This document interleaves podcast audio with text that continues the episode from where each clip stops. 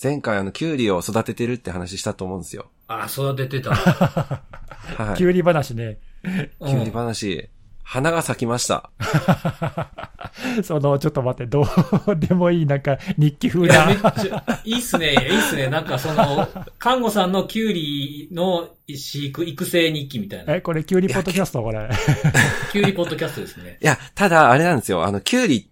キュウリだけなのかわかんないですけど、なんか花の付き方が尋常じゃないんですよ。どういうこと数が多いのなんかもう、一気に10個15個ぐらいバッと咲いて、ケキーの。で、これあの、ゆく、ゆくゆくはあれになるじゃないですか、キュウリ。身身になりますよね。はい。いやそんないっぺんに食べれないしなと思って。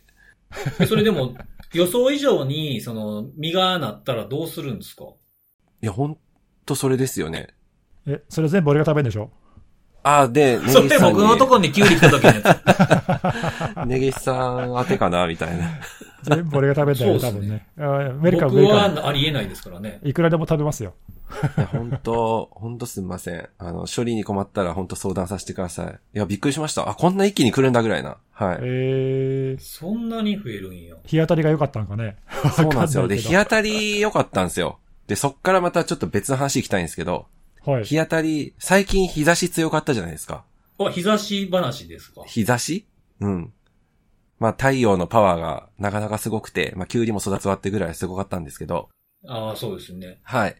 私あのー結構、ボーダーその線が入ってるシャツとか着ることがあって、はいはああ、い。なんかネギスさんも看護さんもちょいちょい来てますよね。うん。ですよね。なんかネギさんもなんかたまに着てるイメージがあったんですけど。で、そう。それでちょっとネギさんに注意喚起しようと思って。なんです注か意喚起。 はい。注意喚起です。はい。注意喚起。私あの、最近ちょっと運動不足気味だったんで、あのー少し、まあ、20分、30分ぐらい、外歩く、意識的に外歩くっていうようにしてて。おいいですね。はいいこ。いいことでで、すね。たまたまちょっとお昼に歩いちゃったんですよ。で、結構日差し強い日で、で、まあ当然汗とかいっぱいかいてたんですけど、あのー汗、まあたくさんかいたんで、ちょっとシャワー浴びようかなと思って、あの、服脱いだら、なんかあのー体に線が入ってて、線。 はい、線入ってて、で、あのーたまにあったんですよ。あのーたまにっていうのは、その私結構肩掛けの、なんだろう、ポーチっていうか、あのーなんかバッグはすることあって、で、まあその、けたまにちょっと多少重い重いもんっていうか、なんかそういうの入れて歩いてたりして、まあ服脱ぐとその部分がちょっと、なんだろう、赤く線になってたりとかっていうのがあったんで、まあそれかな、そうそう、それ、それかな、うん、そっか、と思って最初見てたんですけど、うん。 なんかその数多いんですよ。よく見ると。なんか4本か5本ぐらい体には線入ってて、え、横、横、横向けに。横なんですよ。横、横なんですよ。えと思って、ちょっと待ってと思って、で、今脱いだ服見たら、割とあの、服の形状、服の、なんだろう、柄と、その体に入ってる線が一致したんですよ。あら。フォレンジックの結果。これマジでと思って、そんなに濃い色のやつ着てなくて、白、まあ、確かに白、白、白地に、あ、白地なんですね。グレーかな薄い、けかなり薄いグレーおお。のやつで、全然紺とか黒とかじゃないんですよ。うん。マジかと思って、いや ー、これ、なるのぐらいな感じで、ちょっとびっくりしました。いやー、それ、それ、すごい、そんな色のちょっとした差でもなるんですね。結構くっきりですかそれなりに、ま、間違いなくそれ、シャツから色落ちしたってこと色落ちではなくてですね、あの、日焼けですね。あ、日焼けってことなのか。はい。日焼けです。あ、なんか焼けてるとこと焼けてないとこと。そうです、そうです、そうです、あそうです。いそううこですとかごめん、ごめん、ごめん、今勘違いした。なんか色色がついたのかと思った。それはなんか新品の服服とかでさ、ほら、よく洗濯するとき、色落ちするからとかあるじゃん。うんうん。あ、それかと思ったら違うのか。あ、白いとこだけ日差しが透過して、おー、え、そんな2、30分とかではい。マジかと思って。マジで気をつけよう、それ。えーでもそれでもさ、ボーダーじゃなくてもさ、ロゴマークやったらロゴマークの形に焼け、焼けへんようになるんじゃないのまあ、その可能性ありますね。白いシャツ全部ダメじゃん。いや、ほんとそうなんですよ。白いシャツがもう全部あるマジかと思って、へ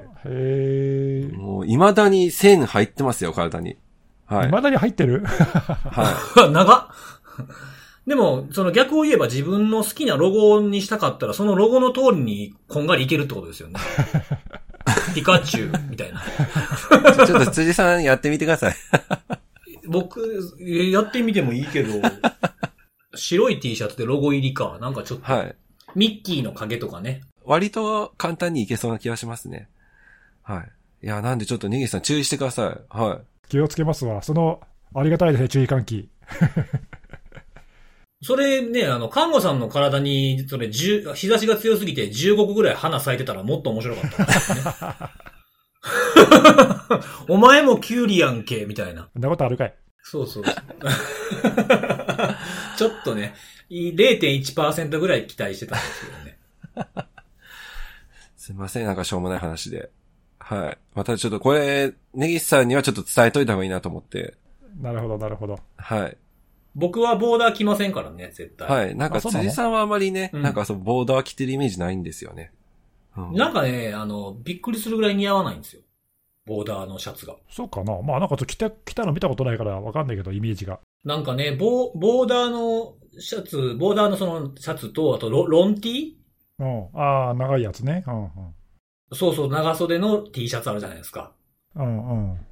それも着ない。あんまり似合わないんで着ないんで、ボーダーのロン T を着こなしてるネギスさん見た時とかめちゃめちゃなんか、ジェラシーですね、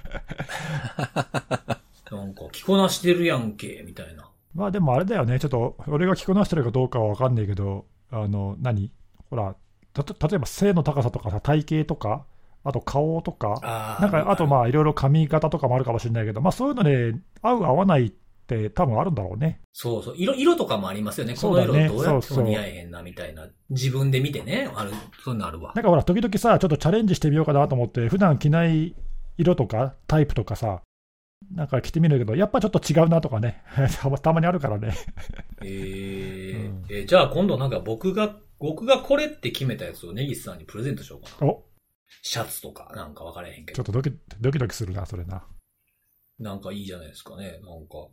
時期的にクリスマスも全然遠いですから、 いや、あっという間じゃないな。祝い事的なやつは全くない。意外とすぐ来るかもしれないですよ。あっという間だよ、もあ、そうですかね。本当ですかね。うん。いやいやもう、本当夏も終わりますよ、でも言うても。もう9月ですねう。。まだ暑いですけどね。あっという間だよね、9月ね。うん。ね、今、あの、台風10号が接近してる、いまあ、やただ本当に、は、はいいもう何事もないといいですよね。うん。まあ、本当にちょっと、ちょっとでかいですもんね、今回のですね。やばいよね。そう、ちょっと勢力は弱まってるとは言いつつも、なんかちょっとひ、またひどい被害があったら良くないな、嫌やなと思いながら。まあでもこれ抜けたらもう秋じゃないですか。そんなに急に秋になるかね。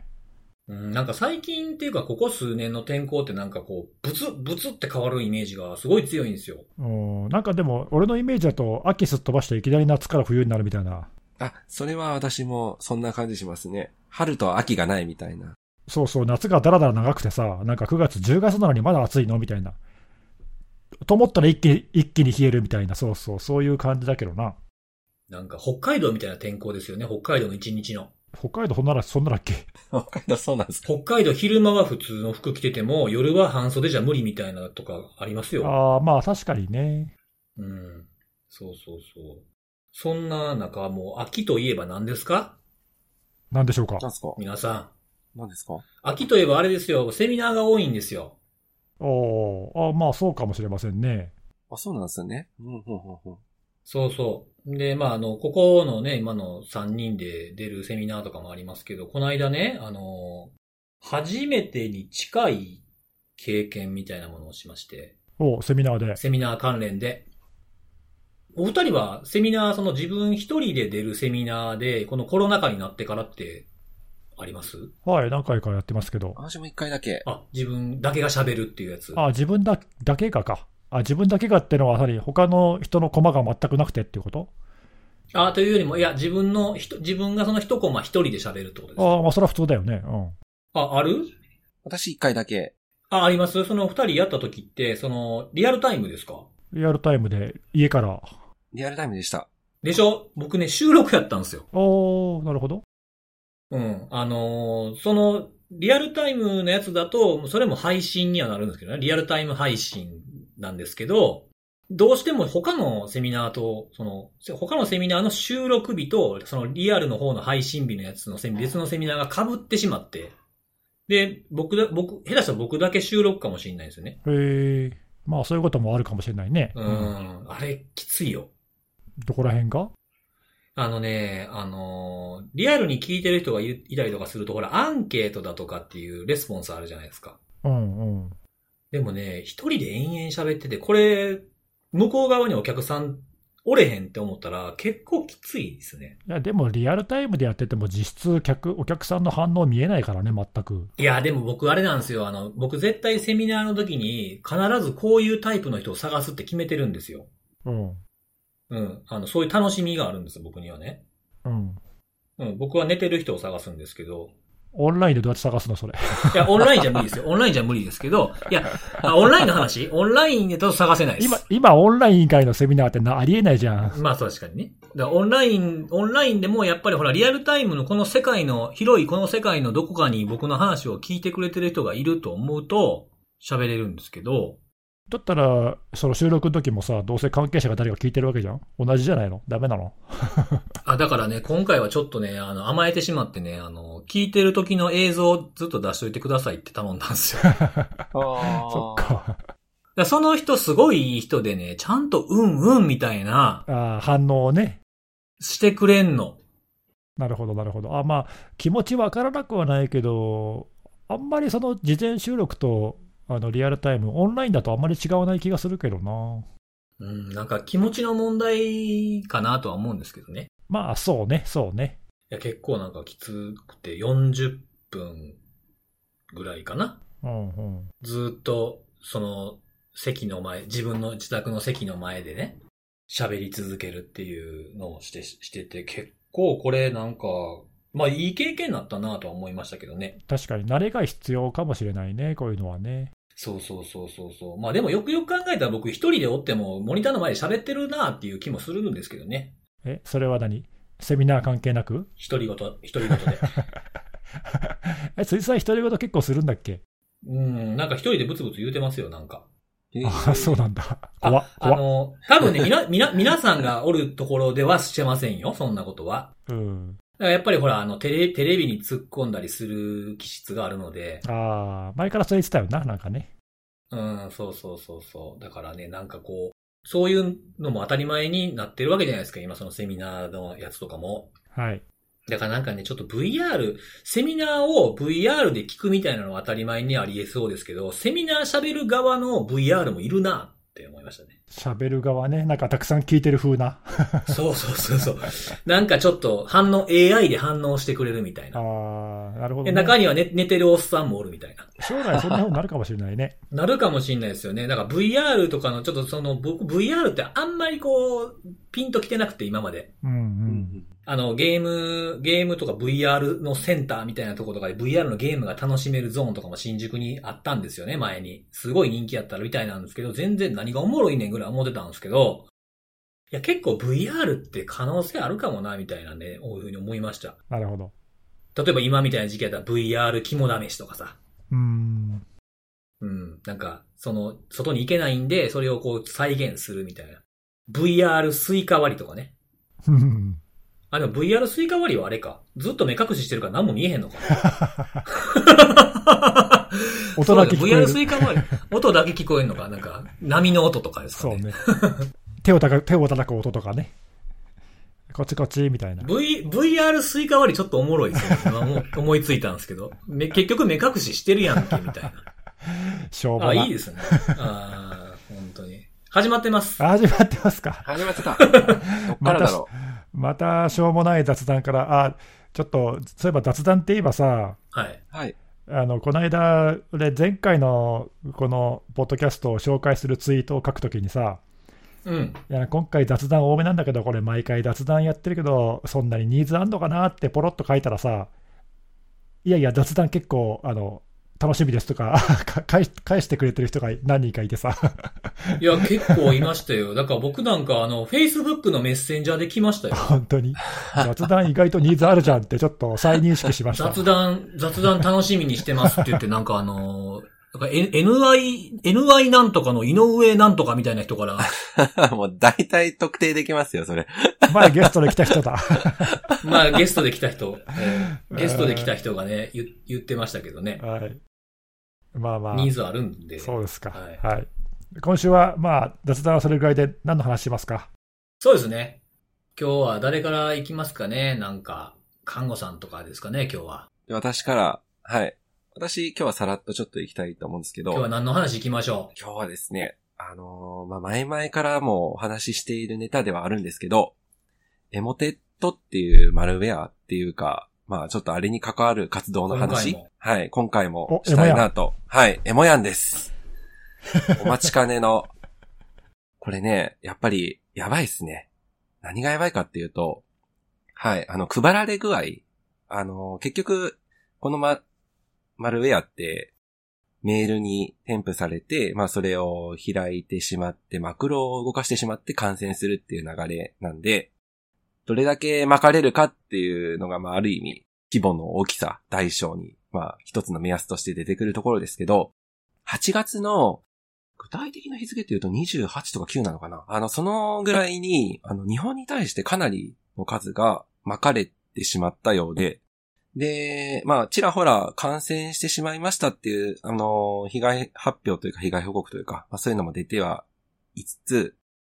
すごい多いのが、あの、まあ、エモ程度の特徴でもあるんですけど、えっと、なりすましメールの注意喚起ですね。これが、凄まじい数が発表されてまして、あの、具体的な、ちょっとすみません、細かい数数えてないんですけど、えっ、と、多分この9月は、9月は入ってからというか、その8月の28、29あたりから、ドカドカドカっといろんなところが注意喚起一気に出して、多分100近く出てるんじゃないかっていうぐらい。えーそれはあれ、企業の公式サイトとかで、なんか自社を語ったメールが出てますけどみたいな、そういうリリースが出出たのを数えたって感じそうですね。はい。もうすごへーい、その今ネギさんがおっしゃったような、はい。そういうキーワードとかでこうずっと定常的に調べてて、急になんかそれが増えたっていうことね。あ、はい、そうです。私結構なりすましメールとか、あの、不審メールとかっていうので、あの、トラックしてるので、あの、大体の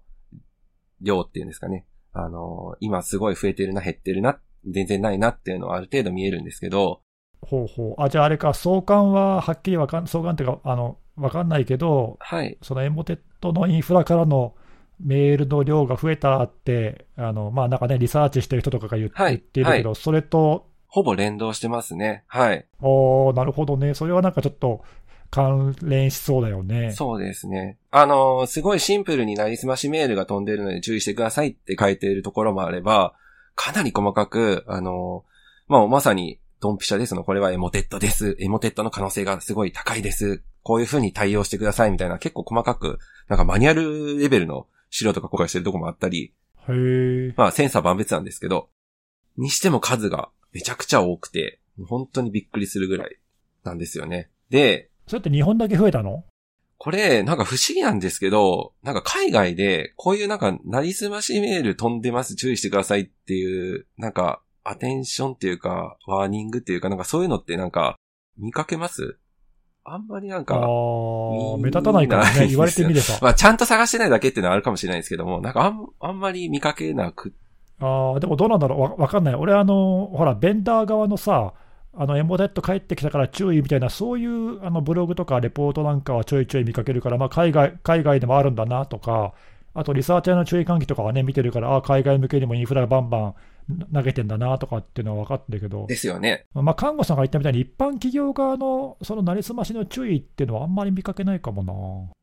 ですかね。なんか私もあんまりなんか見ない。まあちょっとすそもそも積極的に探してないっていうのはあるかもしれないですけども。そうだね、探し方の問題かもな。でまあ確かにあの、ワールドワイドで飛んではいるので、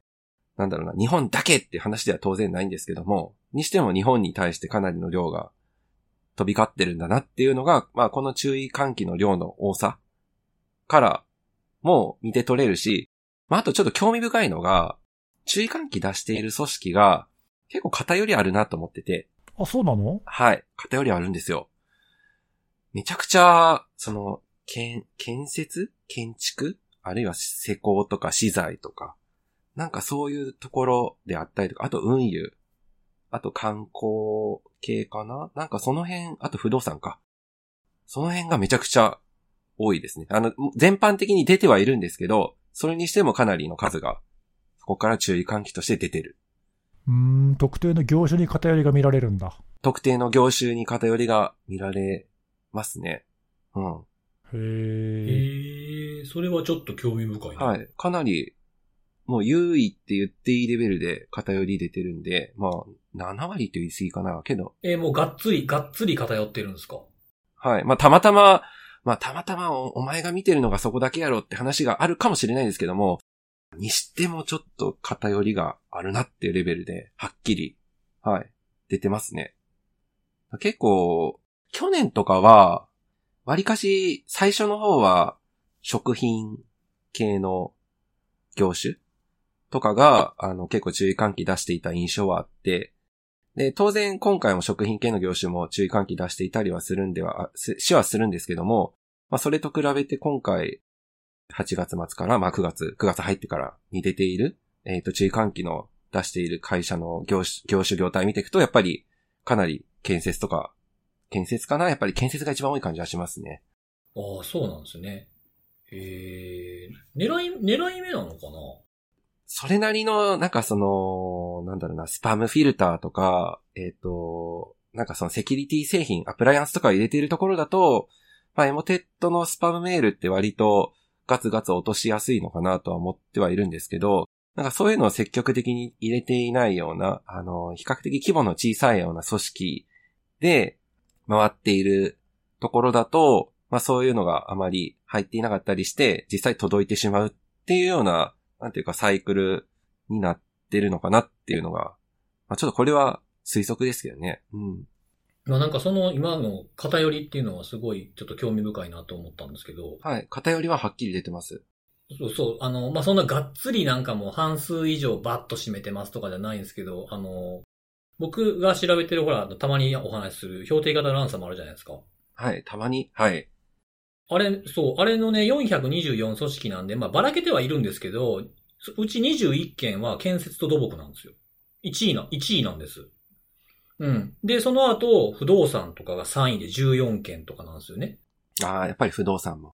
そう。ほんで、運輸が10件なんですよ。だから、まあ、今言ったやつっていうのは結構上位に入ってきてはいる感じなんで、なんか、なんかそういうのがあるのかもしれないですね。まあ、こっちはそんな如実には出てないですけど、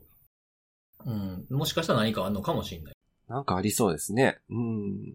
なんで、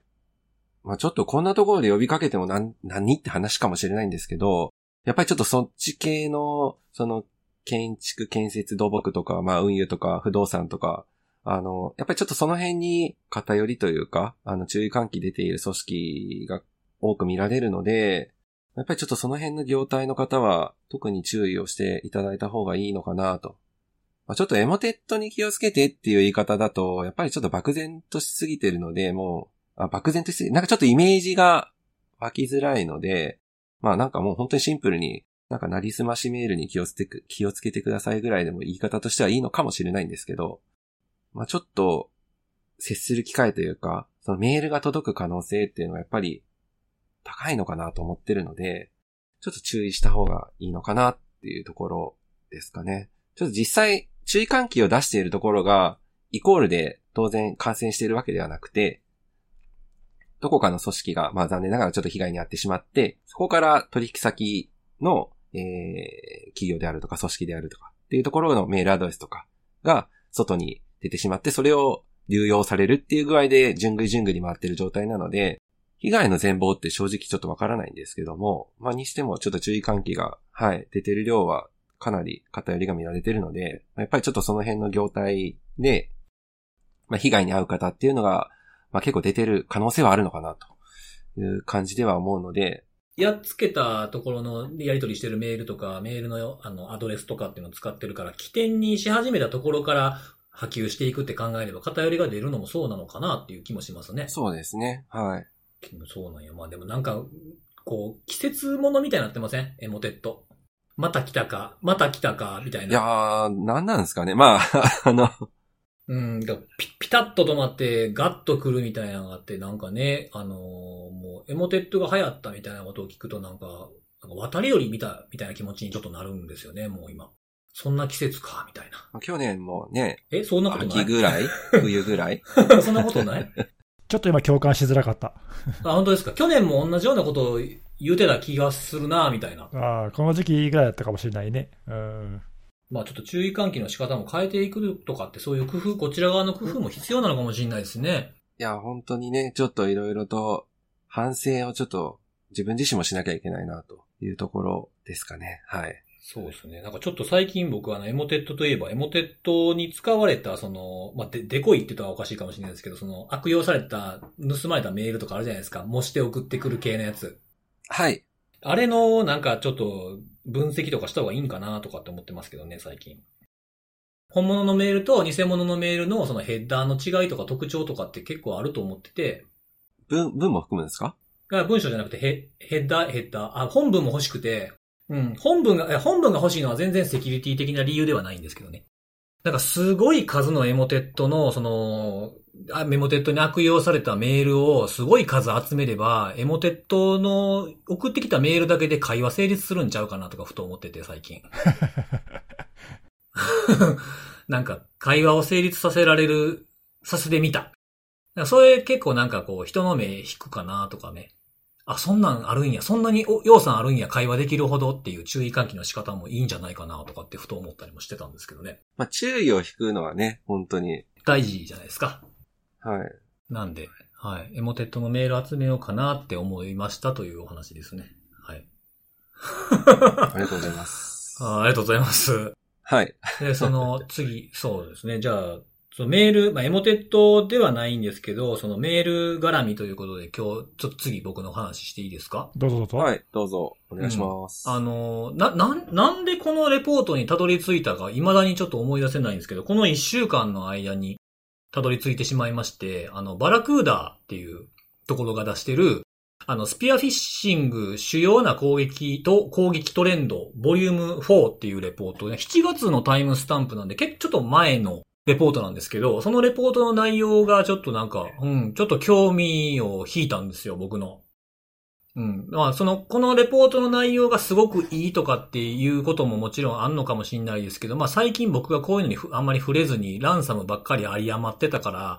あの、興味を引いたのかもしれないですけど、あの、アカウント乗っ取りについてのレポートなんですよね。おおうん。あの、ATO。ー。はい。知ってます ?ATO。 GTO は知ってるけど。 GTO? ポイズンポイズンのやつそれ。いやいや、する、す るして。あ、すいません。スルーです、ね。積極的に拾っていくスタイルですね、その辺。昔そういうのあったじゃん。あった。バンバババーンのやつですよね。まあいいや、それで ATO は何、はい知知ってるけど何 ATO って、そう ATO って、あ、知ってたう僕ん知らなかったんですよ、ATO って名前あのそ呼うびな方。のえーうん、ATO って何の略なんやろうと思ってて、アカウントテイクオーバうん。まあよく海外のレポートとかに出てくるよね。ー。うん、そうそう、知らなかったんですけほうほど、うその、じゃそうそう、なんか、なんか、テイクオーバー、テ t と O 分けんのかとか思いながら、ちょっと若干の違和感を覚えつつ、まあしかしこれ、わざわざわざ ATO って言う必要あるかアカウント乗っ取りでいいじゃんな。 新しい、新しい用語を出すなよ。 そうなんですよ。なんかこう、なんか、え、アカウント、シフト、をを鬼塚みたいな感じになるじゃないですか。っていうね、そうそう。で、まあそのアカウントテイクオーバーっていう言葉を僕も知ることができて勉強になったというわけではなくてですね。はい。あの、このレポート自体が、その、えっと、バラクーダと、あの、バークレーって、あの、アメリカ、カリフォルニアの大学のバークレー校が、あの、協力して調査をしているんですよ。で、あの、乗っ取られたアカウントの、その、ライフサイクルを調査するっていうののレポート結果なんですね。うーん。で、あの、まあ、アカウント乗っ取りっていうと、その、コンシューマーもエンタープライズも両方あるかと思うんですけど、このレポート自体は111社のえー侵害された159アカウントを検証したっていうレポートなので、ちょっと、あの、個人に来るような乗っ取り系とはちょっと違う毛色のやつなんですよ。それって、ごめん、メールのアカウントってことあ、そうですね。基本的には、基本的にはメールのアカウントなんです。おうほうほで、あの、どういったことを調べてるかというと、乗っ取ったアカウントにアクセスされてる期間。あと、乗っ取ったアカウントから情報を盗み出して悪用するまでの流れみたいなところに焦点を当ててるんですよね。うん。で、えっと、まあ、ざっくり、えーまとめてみると、えーこの159アカウントのうち37%が1週間以上侵入され続けてるんですって。うん。で、うち、まあ、そのうちの4%は1ヶ月以上こう見られていると。で、えっと、20、そのうちの、その中で、えっと、全体の20%は、そのパスワードの使い回しが原因だというふうなことを、レポートにまとめられていて、乗っ取りの原因が。そうそうそう、外でおお、ー外で使われて、えーいるものをそのまま組織内でも使っちゃってる。まあ、もしくは逆もあるかもしれないですね。組織内で使ってるものを外で使っちゃったとか、ほうほうほう。っっていうのがあるんですよね。で、えっと、その全体のあと31、えっとこれ3つ目のまとめなんですけど、31%は、あの、乗っ取りと攻撃は別に、別の人物が行っていて、売買が成立してるんじゃないかってことを言っています。ほう、その根拠はなんかあるわけそれは、あの、この後出てくるんですけど、乗っ取ってから、その実際の次のアクションを起こすまでの期間が長い。うーん。うん、まあ、それ一概、一概には別とは言い切れないんですけど、まあ、その間に撃ったりしてるんじゃないか、みたいなことを言っているんですよ、レポートは。なるほど。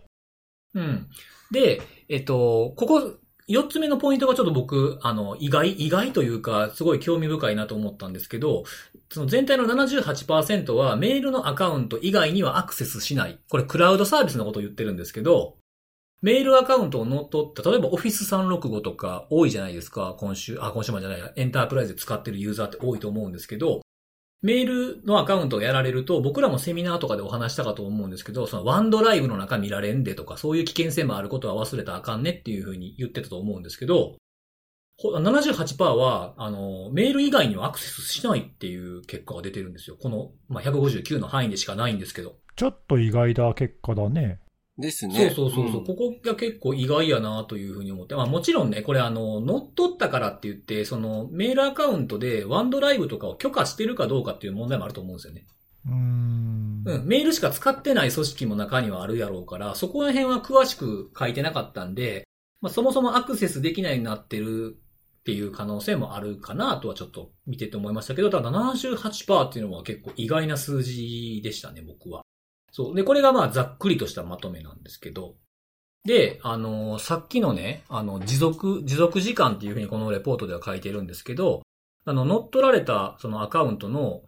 49%は24時間以内に悪用されるんですって。へーうん。で、37%は1週間以上っていうふうに書いてあるんですよ。で、だからその、そのこ、この行動の差のところから、その、別のアクターが、別の攻撃者が、えーまあ、買うなりなんなりして使ってるんじゃないかっていうふうなことを言ってるということですね。うん。そうそうそうそう。だから結構なんかこういうのあんま見えてこないんで、なかなか興味深いなというふうに思って見ておりましたと。で、その、あのー、売っちゃうかもしれ、あ、ごめんなさい。もう、もう一つ、そう、あの、興味深いなと思ったところがあって、あの、僕の思ってた感覚とちょっと違ってたんですけど、言われてみればなるほどなっていうふうに思ったやつで、さっきほら、70何パーセントは、そのメール以外にアクセスされへんかったって言ってたじゃないですか。うん。で、こということは、22%、残りの22%はアクセスされてるってことですよね。でそのうちのほとんどはシェアポイントなんですって。えーあーそうなんだ。なるほど。うんうんうんうんうんだから多分、これはそのなんか攻撃をしている、まああの、この全体の100、150、えー、何アカウントで、159アカウントか、をその攻撃した攻撃者って様々な攻撃者がいるので、目的もきっと違うと思うんですよね。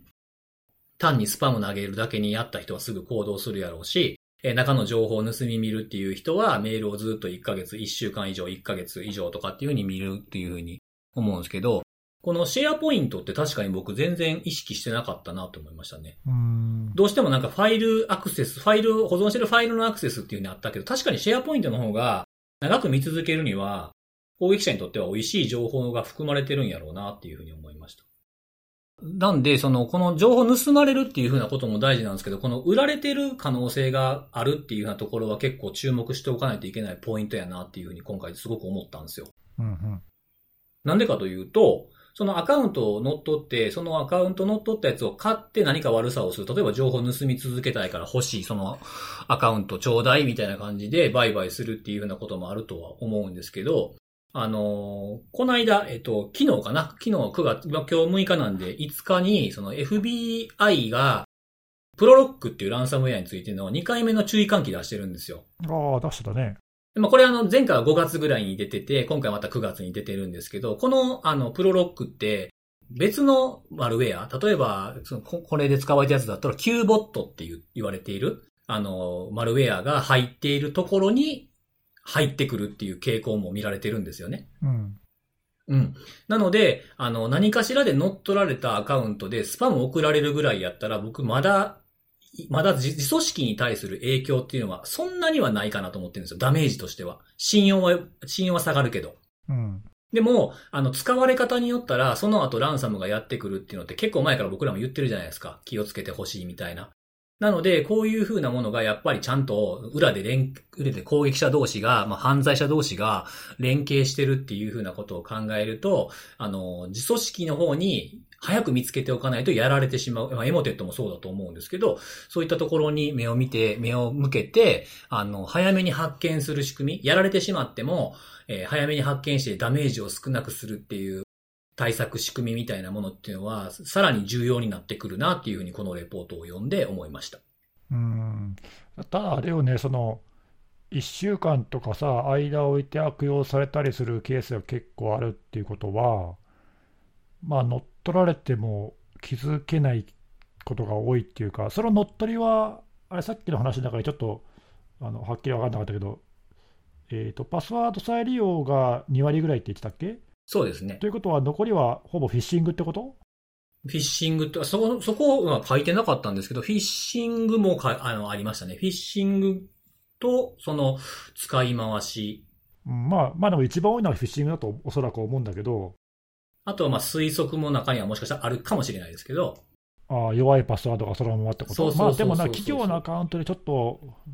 想定しにくいので、まあフィッシングで騙されてパスワードを入力しちゃったで、二要素認証を使ってなくても乗っ取られたっていうケースがまあ多いような気がしますが、他のね、あの、マイクロソフトからのレポートなんか、他のも見るとそういうの多いって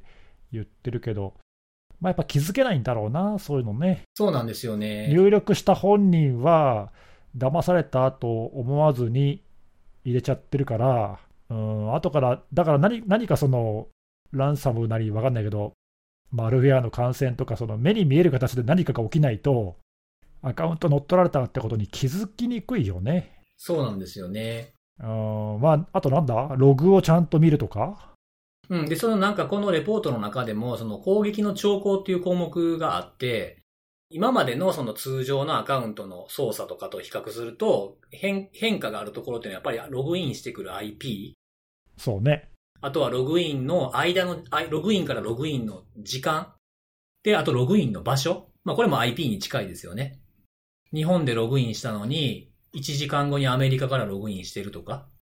あとは、そのメールの、うんメールボックスのルールの変更、転送設定とか。うん、そういったものが、その、かなり格段に異常が見られるっていうふうなことが書いてありました。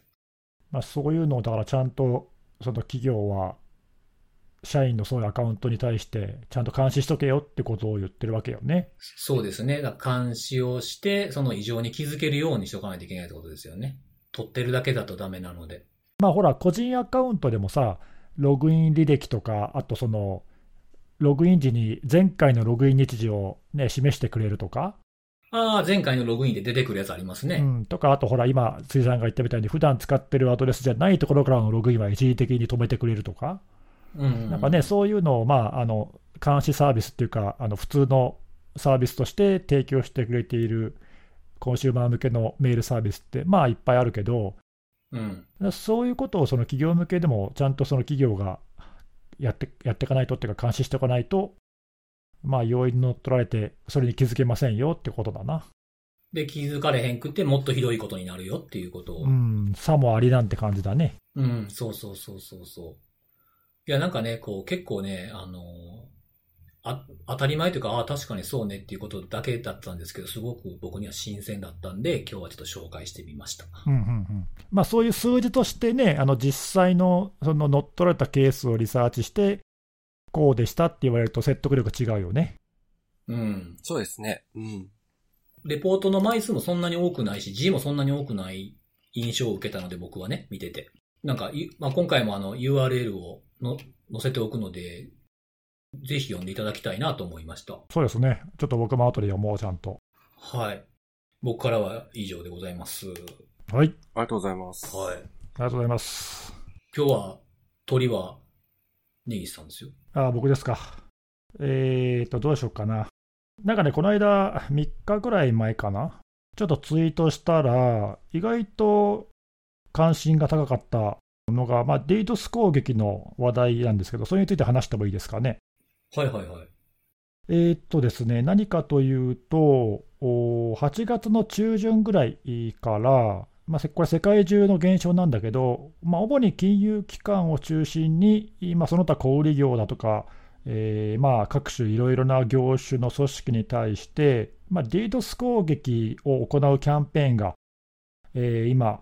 続いてますよというので、まあ、いくつかその DDoS の対策サービスを提供しているベンダーが注意喚起を出してるのね。うん。で、まあ、それの内容についてちょっとツイートしたら、まあ、意外と反応があったんで、えーちょっとだけ紹介しようと思うんですけど、まあ、どんな攻撃かっていうと、おまあ、典型的なパターンは、まず短時間 DDoS 攻撃がやってきて、で、えーそれと同時に被害企業にメールを送ってきて、えーまあ、もっと大きな攻撃を受けたくなかったら、金をよこせと、まあ、ビットコインを要求するっていうね、まあ、なんかあの前にもどっかで聞いたなっていうあー、なんか、ちょっと懐かしさがありますね。そうそうそう、これ、そうなんだよね。あの、これ2014年ぐらいからなんかもう何度も何度も似たような事例って頻繁に起こっていて、で、まあおそらくだけど今回のもまあそういう過去の事例を見て真似をしたんじゃないかなとうん。思われるんだけども、まあそういう意味ではあの特に新しいところはないんだけど、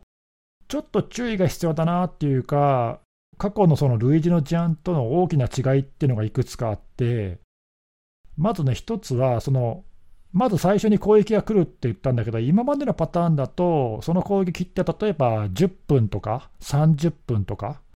まあ、それくらいの、まあ、長さで、あとまあ攻撃の規模も、まあ、これ、まあちょっといろいろあるけども、まあ、大体10ギガ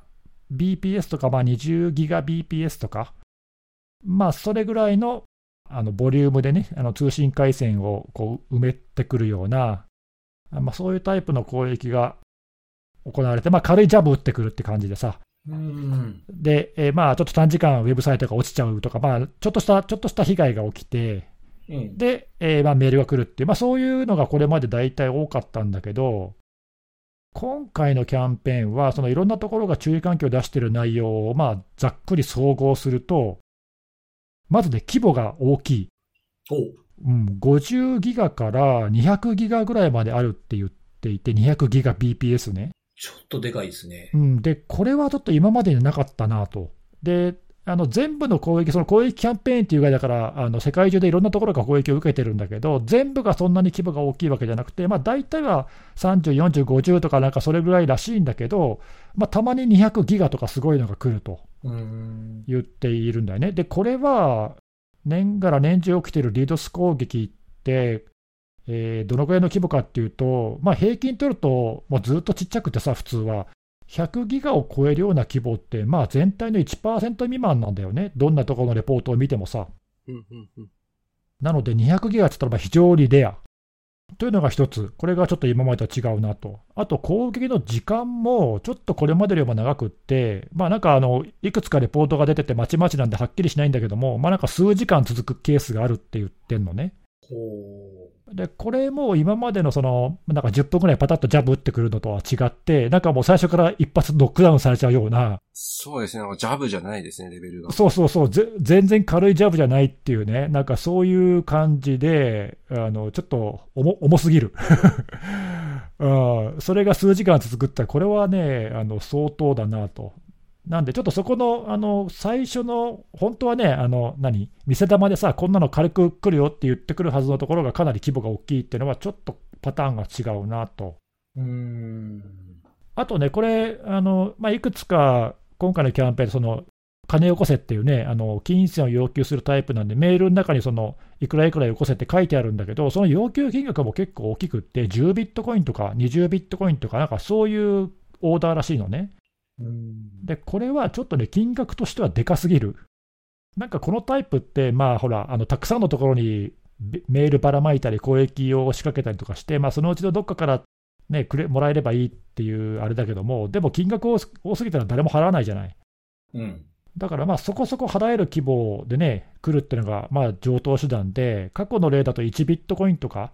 100万円ちょっとぐらいですね。うん、相場かなっていう感じなんだけど、まあ、だから数百万円だから払えるでしょっていうのが相場だったんだけど、今回のはちょっとその規模も、規模っていうか金額も大きくて、これ、本当に金を求めてるのかなっていうのはちょっとわからない。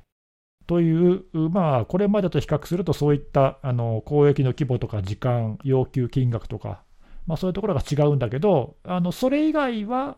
あのメールの文面とか、あと、その公益が来てメールを送ってくるやり方とか、そういうやり口は、まあ、ほぼ、同じ。うん、これまでのを踏襲してるので、まあ、模倣には違いないんだけど、どうなんだろうなっていうね、ちょっと攻撃側のその意図が読みにくいっていうか、うん、なんかね、ちょっとそういうあの感じで、今回はなんでこんな違うんだろうなっていうのは、ちょっと僕はあの個人的にそこがすごく気になってるところなんだけど、なんか変化があったんですかねいやー、なんだろうね、わかんない、その今回やってる攻撃者が何か特殊なのか、何なのか、うん。なんかその攻撃するその規模が、なんか過去のやつとかだったら、そのさっきジャブで打ってくるって言いましたけど、ジャブで終わるパターンも多かったじゃないですか。そうそう、あそういうところか、ジャブ打ってこないやつもあったからね、あの打つふりだけしてみたいな、 何もしてないのに送ってくるってのもありましたよね。何にもしてないのに、メールだけ送ってくるみたいな。そう振り、振りだけっていうね、うん、それと比べると今回はね、違うんだよね、規模も時間も長いんでしょそうそう、けど金額か。何なんですかね読み、確かにおっしゃる通り読みにくいですね。なんかその攻撃するためのインフラが安くなったのかなとかとも一瞬思ったんですけど。ああ、そうね、そうそう、それも気になるところで、あの前からまあ、ポッドキャストでも紹介してるけど、リードス攻撃って、ここ、まあ、5、6年ぐらいかな、もうずっとその、ブーター、ストレッサーって言われる、あの1時間いくらとか、え1ヶ月いくらとかっていう、まあ、そういうお金払えば代わりにリードス攻撃やってくれるっていう、まあ、サービスを使ってやるのが主流になっていて、うんうん。まあ、誰でも気軽にできるっていうのがね、厄介なとこなんだけど、まあ、これまでそういう身代金とかあの要求するパターンとかでも、まあ、おそらくそういうのを使ってるから、だから攻撃の規模っていうのがそんなに大きくないんだろうって、まあ、推測されてたんだけど、今回のね、200ギガクラスっていうのは、そんじょそこらのブーターのサービスでは出せないと思うんだよね。うーんだと思うんで、なんかそういうそのプレミアムのサービスを使っているか、あとはちょっとこれ僕の推測なんだけども、なんか今回どのベンダーもいろんな攻撃のベクターがあるって言ってて、ほうほう。 UDP だけじゃなくて TCP やら ICMP やら、まあ、なんかいろんなパターンをなんか一挙に使ってますみたいなことを言っているんで、なんか俺複数の攻撃インフラを使ってんじゃないかなと推測してるんだけど、ありえますね。複数のブーターとかストレッサーを使う。いろんなプロトコルで。ちょっとね、まあ、あと、あとその、そういうサービスプラス、えーなんかボットとかね、他のやつも使ってるとか、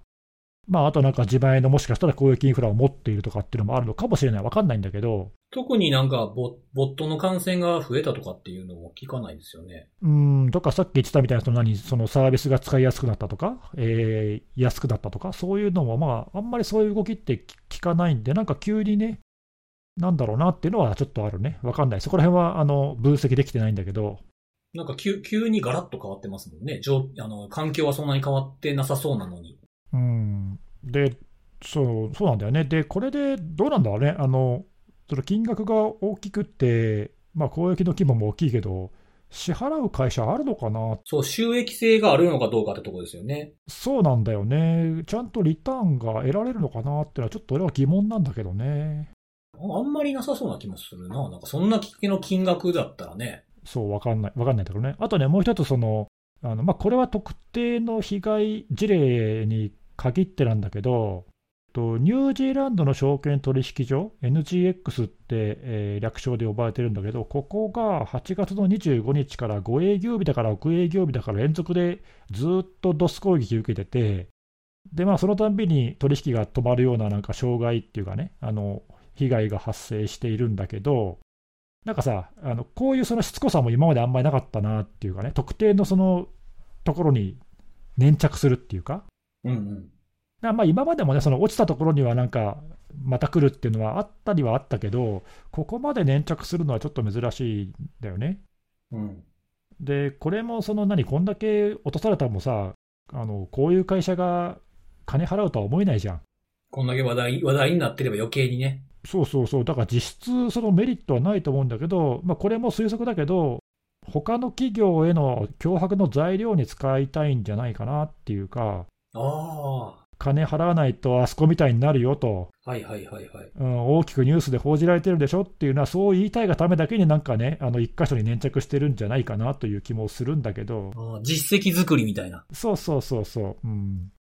わかんないね、ちょっとその辺のね、あの行動パターンが若干これまでと違うんで、うん読みにくい。まあ、もしくはそのなんかやってる人たちは、そのストレッサー、ブーターの運営者かもしれないですよね。あーそっちがメインってことうん。それを、なんか、攻撃、別の攻撃者に使ってもらうための、まあ、あの、なんですか、販、販、販売促進活動というか。うんうん。こんなに効果があるぜっていう宣伝に使うっていうね、それは一つあり得るね。そうですね。うんなんか、昔ね、ほら、あの、リザードスクワットっていうのはそういうことやってたじゃないですか。ああ、そうだね。そのパターンもあるのかなって。うん。そうそうそうそう。まあそういう場合はね、大きく事件になればなるほど名前が売れてね、うんうん。ただそれならそれで、こういうサービスって、なんかサービスの売り込み的なものがさ、どっかにないと、うん。うん、まあ、あんまそういうのを見かけないしね、ちょっとわからないよね。そうですね。なんかでも、複雑な気持ちになったな、今その話聞いてて。お、なんでいや、その、その、ニュニュージーランドでしたっけはい。ニュージーランドのやつみたいになるぞって、お金払えへんかったらって。うん。それなんかその言葉だけ、あの、捉えたら、なんか、セキュリティ対策しましょうとちょっと似てるな。おー、わかるわかる。例えばなんか、標的型攻撃でやられたどこどこみたいになりますよこんな事例があるから、みたいな。確かなに。んかちょっと確複に雑、なんかちょっと複雑な気持ちにちょっと一緒になってしまいました。なんか。あの、まあ、ちょっと言葉は悪いけどさ、そういうね、営業スタイルっていうか、うん。うん、まあ、ある、あるっちゃあるからね。うん。うん被害の大きさ、まあでもほら、あのリスク管理っていうかね、あの何もしなければこういう被害が発生しますっていうのを、まあ、分かりやすく伝えるには、そういう事例をね、引き合いに出すのが一番手っ取り早いんで、そうですね。そうですね。はうい。ん、まあ、別に悪いことではないけど、まあ、確かにちょっと似てるかもね。まあまあ、人を、人をね、そう人を行動に移させるっていうのの一つでしょうからね。やっぱりその被害の事例っていうのがね。でもどうかな、これで、いや、確かにうちもこれやられたらまずい、ああはなりたくないからって言って、お金払うかな。10ビットコインだよ、1000万以上だよ。これってあれなんですかね交渉とかもする、できるんですかねいや、知らない。そこまでの話はないけど。出てきてないですよね。ただね、あのちょっと僕、個別のその被害企業の文面とか、いちいち見てるわけじゃないんで、うんそ。の全体的なレポートをからの推測なんだけど、まあ、なんかそれ読むと、一応、その過去にあったのとは違って、過去にね、あの脅迫メールのビットコインのアドレスが、まあ、全部共通みたいなやつが中に手抜きでさ、うん。そういうやつがあったりとかして、まあ、これはなんか明らかに脅迫っていうか、なんかもういい加減だよなって感じなんだけど、今回のはなんかどうもあの企業ごとにアドレス変えているっぽくて、そうなんですか。えー、カスタマイズしてるんや。うん、でなおかつその、は支払いの期限が来なあの来て、払わなかったらあの、フォローのメールが来てるケースもあるらしいのね、フォローのメール。うん、払ってないけど、本当にいいのかと、期限1日延ばしてあるから、もう一回考え直せみたいな、なんかそういうメールが来てるケースがあるっていうレポートが出てるんで、なんかそのあたりもね、ちょっと違うんだよな。えー、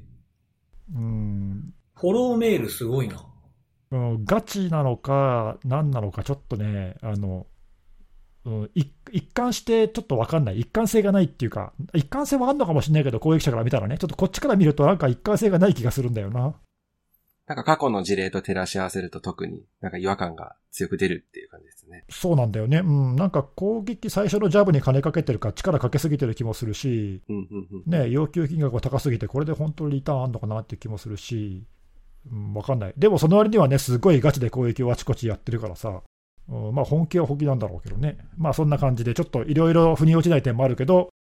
なんかね、と特定のあの国とか業種だけに限定されてないので、ちょっといつ攻撃が向いてもおかしくないっていうかね、それも厄介なとこあで、あ、そうなんですねう。ん、なんか今までのその被害報告も、その証券だとか銀行とか、なんかそういうのをあの海外で言われてんだけど、ホスティング事業者がややられたとかね、ああ、まあでもなんか払ってくれそうなとこですよね。旅行会社がやられたとかね、なんか全然関係ない業者もなんかややられてるらしくて、 うんなんかでも、あれなんですかね、またテテストマーケ的な感じでやってるのかもしれないですね、それ。あーもしかしたらね、わかんないけどね。なんか、どんどん金額をこれから下げたり上げたりとかみたいなことをしていくのかもしれないです、ね。かもね、まあ、ないしは、この後が本気で、その何どれくらい効果があるかっていうのは、まあ、見極めるためにやってるのかもしれないね。うんうんうん。あで、効果があったところでは、もう一回再びやってくるみたいな。ああ。わかんないそれはあり得るかもしれないですあね。ーちょっと、わかんそうですわかんないね。うんまだまだちょっと動きありそうな感じは。そうですね。これ、キャンペーンって言っていいのかわかんないですけど、動きはまだまだ現在進行形で続いていると思っていいんですかね。なんかニュージーランドのその証券取引所はすごい話題になったんですけど。そうだね、あれ以降もあの海外のそのメディアとか、あとヨーロッパの方の公的機関とか、あと FBI とか、なんかそういうところも、なんか注意喚起を8月末に出したっていうふうに報道が出てたんで、まあ、少なくともあの先週の段階ではまだ続いていたはず。うんうんうんうんで今後もまあもし攻撃が続けば、まあ、同じようなその被害報告とか事例が出てくるだろうから、まだ続いてると思った方がいいと思うね。うんうんいや、それも確かにね、あのもう1ヶ月近くになろうとしてるんで、まあ、それも長いっちゃ長いよね。 長いですね、本当に。長いと感じ始めたら、そろそろ別の動きが始まるかもしれないってことですよ。あそうかもね。 わかんない。まあ、なんかでもこういうのってさ、あのーね、前、辻さんが言ってたけど、こういう気の予告があるのと同じで、備えようがないっていうかね、どうにもならんので、 うん、だからまあこれはなんか備える、まあいお金をね、ゆず湯水のごとく使えるならいくらでもできるかとは思うんですけど、まあ前から言ってるかな、あの、大事なのは自分たちはどこのラインで線引くかやと思いますけどね。そうね、そうそう。うん。もうなんか、じまあちょっと前とかだとね、10ギガぐらいがボーダーで、それ超えたら諦めるかみたいなので、いいんじゃないかみたいな話よくしてたじゃないですか。うん、なんか、そこら辺がね、ちょっとこういうのとか見るとさ、うん。ちょっと考え変えなきゃダメかなとかね。 そうですね。なん か、ラインが少し上に上がっちゃいそうですよね。そうそうそうそう。 200が当たり前とかなるとね、そうそう、平均ぐらいじゃダメかなと思って。うん。いや、なんかね、ここ1、2年ぐらい、去年とかは、ちょっとそういう攻撃規模が、あの、下がりつつもあったっていうかね、回数はそんな変わってないけど、うん、だから、あの、ちょっと嫌な流れだよね。あの、こ今回のやつは、いろんな意味で。確かに確かに。いやー、今日も喋りましたね。そうですね。なんか今日は軽めにしようとか思ってたけど、全然ですねそ。ういうそうです ね。結構いい時間喋ってます ね。意外と、はい意外と、い意外とは普い、通結通構いりい時で間した喋ねってますね。まあ、あの、最初の雑談がありましたけどね、きゅうり話が。あ、すいません。すいません。キュウリは多分次回も、 次回もああるこれだからと思うん毎で、毎週冒頭にやろうか。今週のキュウリみたいそうですね。なんかあのキュウリどうなっ たんだ収穫してお届けするまで。な。うん。収穫するまでやろう。 そうですね。えー、いやー、ちょっとね、そうそう、あの、お二人に聞きたいことがあって、何ですか。 お便り来ててね。あまた来てた。お、ありがとうございます。お、はいあ。りがとうございます。そう、あの、お便りがあったんですけど、ちょっとこれ、これ、あの、実際どうだったのかっていうのをですね、ネギさんに確認したいんですけど、ほあの、前回、まあ、今回もそうですけど、前回冒頭に、冒頭の方にあの、看護さんがキュウリの話をしたじゃないですか。はう。い。はい。うん。で、そこで、その、その、それに関する、あの、お便りなんですけども、 うん。あと、美容と随、分美容、えずいぶんマニアックなところにお便り来た な。おい雑談いや、結構キュウリあ反応良かったんですよ。ありがとうございます。はい。キュウリの話で吹いたとかね、めっちゃ面白いお便りいただいてるんですけど、その中にあったら、その、ビオトープ。あはいはいはいはい。はういん、とかにちょっと興味を持ち始めちゃってというふうに看護さんが言ったんですよね。それに対して、まあの、ネギスさんが確かに沼っぽいなって返してるくだりがスルーされてるって書いてるんですけど、これどういうことです かどういう、どういう意味えどういう意味どういう意味いや、うまく言ってるってことそうそうそうそう、そういう意味だよえ、ね。ビオトープってどういうことビオトープってさ、ほら、あの、何なんていうか、別に沼じゃないけど、あの、ほら、水辺のね、なんかいろんなせ、はい生物とかが、あの、うん、なんかちっちゃい生態系作るみたいなやつですよね。そうです、そうです。そうそうそうそうそうそう、だからそれそれとそういうそのビオトープのイメージとはいはい。その沼、これ沼。沼だよねっていうのをかけてるのにスルーしてるよねっていう意味なんじゃないってのいうことですよね。で、そこで実際に確認したいんですよ。それは、ネギさんは当日、当日はそれはかけて言ったんですかさあ、どうかなそれはちょっと言えないいな。や、これもしね、かけて言ってんのやったら、 もうスルーしたことを謝らなあかんのちゃうかって、この一週間ず謝っと考えてたん罪、ですよ謝。罪が必要なシーンですね。いや、ほんとね、あの、他人のボケをね、スルーするなんてね、本当にや ったらあかんことなんですよ。辻さんさ、俺との付き合い長いじゃん。うん。大体どっちかわかるでしょ。たまたまやろ。 うん。もうね、あの、言った後に気づいたね。あ、なんか、もしかして今いいこと言ったみたいなね。そうそうそうそう。あの、まあ、顔が見えないんで、顔が見えてたら100%分かってたと思うんですけど、そうそう。あのね、ちょっとそのおお便り、あの、僕のネタだと思ってわざわざ書いていただいた方には大変申し訳ないんですけども、全くの偶然です。あー無意識、無双の拳を繰り出してただけということなんです ね。そう。よく、よくあるのよ。あの、偶然いいこと、いいこと言っちゃうみたいなネ。ギさんは割と狙わない派ですよね。狙うと大体失敗するんで。うん僕は、あの、失敗することも恐れず狙うタイプなんで。そうね。。まあじゃあこれはスルーではなかったんで、まあ謝罪はしなくていいということなんです かねはい。えー逆にこれ気づいたこの方すごいですね。すごいですよね。いやー聞き込んでいただいてうんありがとうございます俺も行った時は全くそんな意識なかったからね。いや、でもあれよ、あれよ、あの、意識して言わなかったやつも積極的に拾っていただいていいんですよ。いやいや、そうですよね。こ全う然いうのはい。話題にもなりますからね、こういありうがとう最ござ後いのますクロージングトークの。いや、でもね、いや、これ、これ、このお便りだけじゃないけどさ、あの、ハッシュタグ読んでると、え、こんなとこまで読んでるのってか、あ聞いてるのか。その、読んでるってのは、その何、意図、意図とかね、発言の意図を読んでるああ、っていう読かみ、読み取ってるってことね。うん、そう、そこまでおあの細かいところまでちゃんと聞いてくれてるかって、もう本当ねあの、感謝だよね、感謝。そう、あるある。だってその配信日のやつから考えて、家庭菜園で8月31日で野菜の日やからとかね、全く僕ら3人、全然、全然考え全てなかったですね、然想像してないやか、やつ だ。あ、そういうこえ、とそんなの、そんなお便り来てたの来てた来てた。あうわ、それ今言われるまで気づうんかこなかったの、この方ね、もうよか結った構前からずっと聞いてくださってる方ーなあんりでがすとうよ。ございます、本当に。やばいね。うんやばいそれはやばい。いや、本当ちょっと僕らもね、あのー、気、気が抜けないですよ。ですね。本当だね。はいうん気を、ちょっと気をつけて、もっとね、あの、磨きをかけていかなあかんなというふうはないところで、今週の、えー、あれは終わりということで。はい。はい、皆さん、おやすみなさい。バイバイ。バイバーイ。